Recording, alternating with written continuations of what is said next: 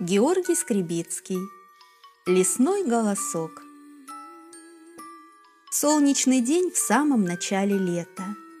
Я брожу неподалеку от дома в березовом перелеске. Все кругом будто купается, плещется в золотистых волнах тепла и света.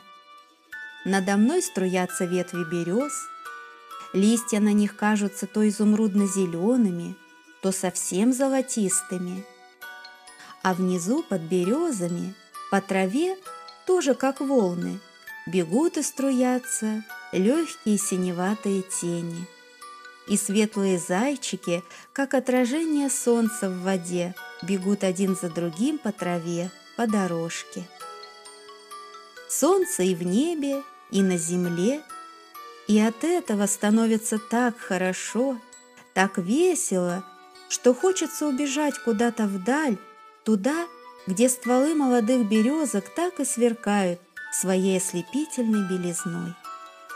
И вдруг из этой солнечной дали мне послышался знакомый лесной голосок. Ку-ку, ку-ку. Кукушка. Я уже слышал ее много раз, но никогда еще не видел, даже на картинке. Какая она из себя? Мне почему-то она казалась толстенькой, головастой, вроде совы. Но, может, она совсем не такая? Побегу, погляжу. Увы, это оказалось совсем непросто. Я к ней на голос, а она замолчит, и вот снова ку-ку, ку-ку, но уже совсем в другом месте. Как же ее увидеть? Я остановился в раздумье. А может, она играет со мной в прятки? Она прячется, а я ищу. А давай-ка играть наоборот. Теперь я спрячусь, а ты поищи. Я залез в куст орешника и тоже кукукнул раз, другой. Кукушка замолкла. Может, ищет меня? Сижу и молчу я. У самого даже сердце колотится от волнения. И вдруг где-то неподалеку ку-ку, ку-ку. Я молчок. Поищи-ка лучше, не кричи на весь лес. А она уже совсем близко. Ку-ку, ку-ку. Гляжу, через поляну летит какая-то птица – Хвост длинный, сама серая, только грудка в темных пестринках. Наверное, ястребенок. Такой у нас во дворе за воробьями охотится.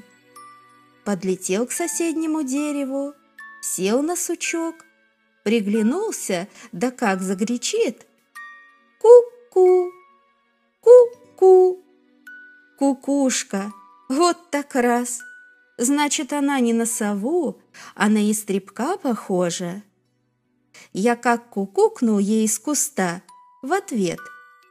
С перепугу она чуть с дерева не свалилась, сразу вниз с сучка метнулась. Шмык куда-то в лесную чащу, только ее и видел. Но мне и видеть ее больше не надо. Вот я и разгадал лесную загадку, да к тому же и сам в первый раз заговорил с птицей на ее родном языке. Так звонкий лесной голосок кукушки открыл мне первую тайну леса. И с тех пор вот уж полвека брожу я зимой и летом по глухим нехоженным тропам и открываю все новые и новые тайны. И нет конца этим извилистым тропам, и нет конца тайнам родной природы.